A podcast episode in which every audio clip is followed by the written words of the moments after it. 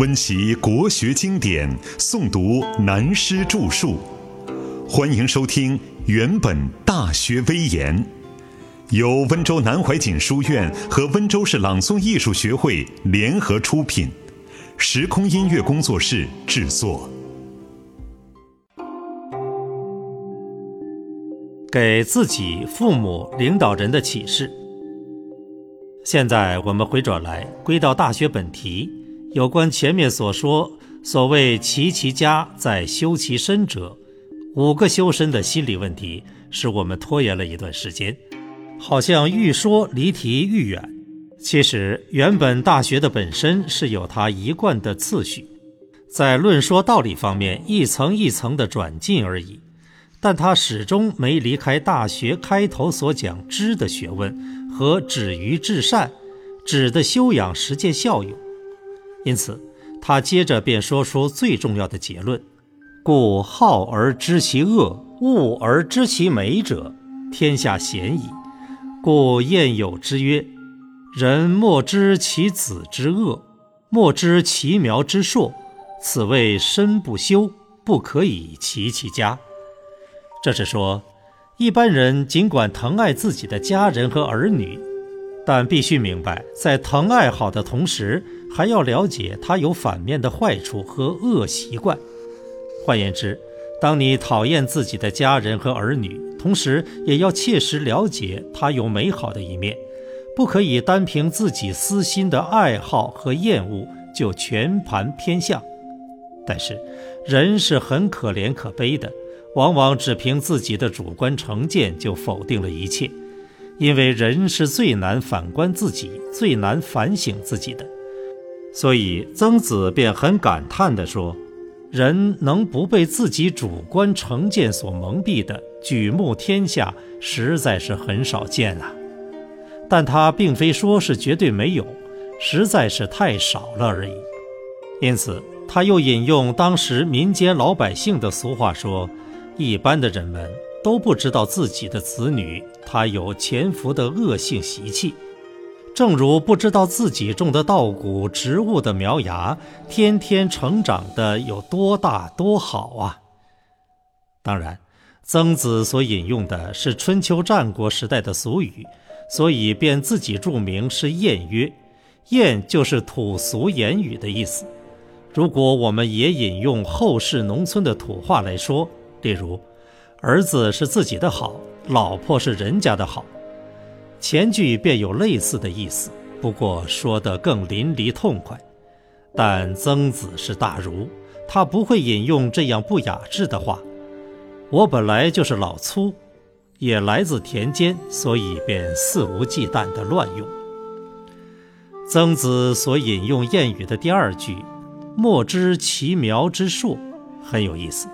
如果你是在农村长大，便会知道，老农友们每天还没见亮就先起身，走到自己种的地里转一圈，看看自己种的稻谷麦子，老是那么高，没有长大，很着急。但偶然回头四面一看，别人种的好漂亮，长得又快，看来实在很泄气。其实别人看他的也一样，总觉得自己的不如他人。为什么呢？因为天天在眼前看，就看不清楚究竟了。所以凡事要冷眼旁观才清楚。俗话说：“当局者迷，旁观者清。”看人也是同样的道理。又有一句土话说：“丈母看女婿，越看越有趣。”是吗？这是因为丈母娘爱屋及乌，爱自己的女儿，所亲爱而辟焉的影响啊。再进一层来讲，大学在这里所讲的五个修身齐家的方向，必须要明白，并不是对现代小两口子的小家庭来说，这是针对古代宗法社会所形成的大家庭、大家族来说。换言之，这里所说的修身齐家之道。由小扩大，也就是对做国家领导人的王侯将相所讲的领导学问和修养。如果照现代来说，凡是政府或政党、社团、工商业的公司、会社等的领导主管，要讲什么治理或管理之学的，便首先需要了解自己的修身问题。我们需知道，所谓的家是由一个人和另一个异性密切结合，共同组成物质生活和精神生命的具体象征。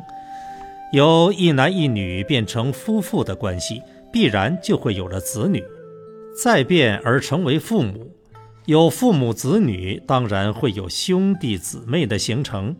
正如孔子在《易经·序卦下篇》所说。有天地，然后有万物；有万物，然后有男女；有男女，然后有夫妇；有夫妇，然后有父子；有父子，然后有君臣；有君臣，然后有上下；有上下，然后礼义有所错。错是相互交错的意思。夫妇之道，不可以以不久也，故受之以恒。挂名。但从社会学的另一观点来说，人都是社会的成员，而人需要生活，生活必须要人与人之间互利互助，因此就形成人群合作的社会。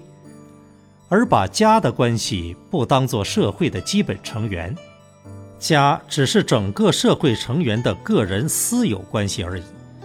由于这种理念而发展成为。社会公有、共存、共享的目的，这种思想的理念虽然是诚意甚高，而在以人为中心的世界，基本上始终不能解脱以家为中心的作用，因为人是有情欲也有理智的，毕竟不同于无心无知的矿物植物，也不同于一般的动物，可以完全机械式的加以限制管理，因此。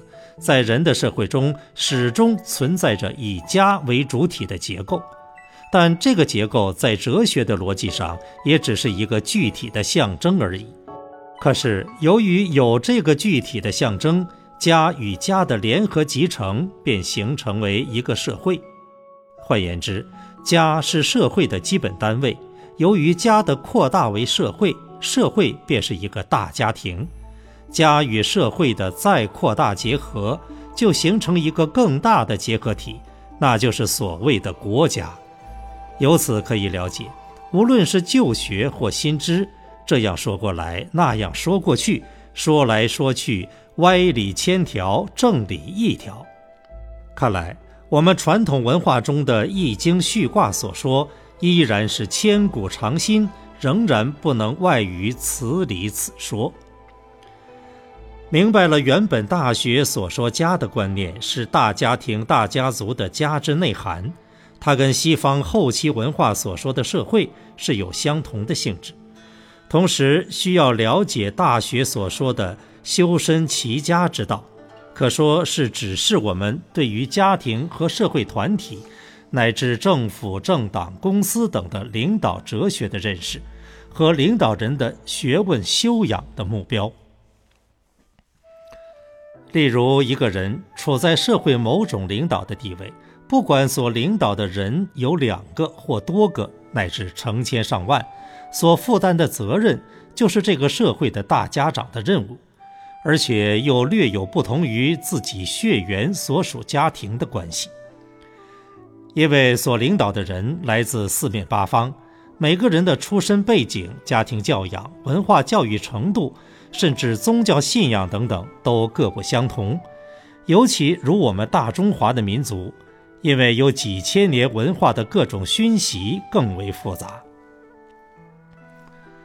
我还住在美国的时候，常常对华侨社会中的同胞说：“我们的民族习性，有两个人在一起，就会有三派的意见，而且正如我们自己的批评，内斗内行，外斗外行。”这真是最可耻、最要命的恶习。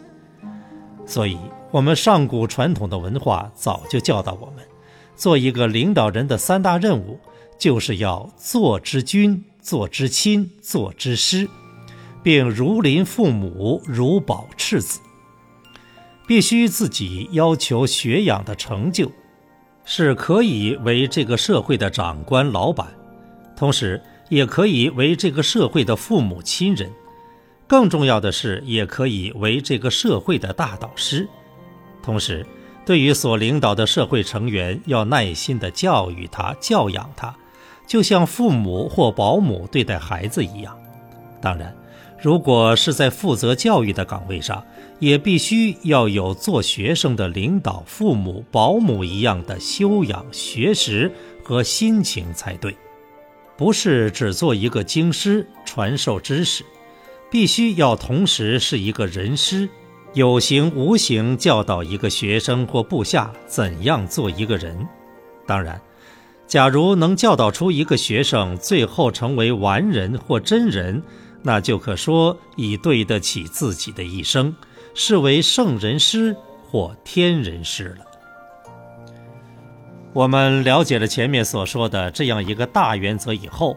便可知道，面对任何一个犹如大家庭的社会团体，和我们所接触的左右上下前后任何一个人，彼此之间随时随地都很容易产生亲爱而辟焉、见恶而辟焉、畏敬而辟焉、哀矜而辟焉、傲惰而辟焉的情形。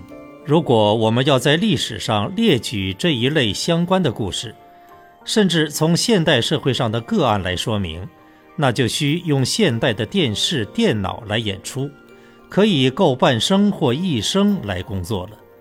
我们只能到此打住，继续下文的研究讨论。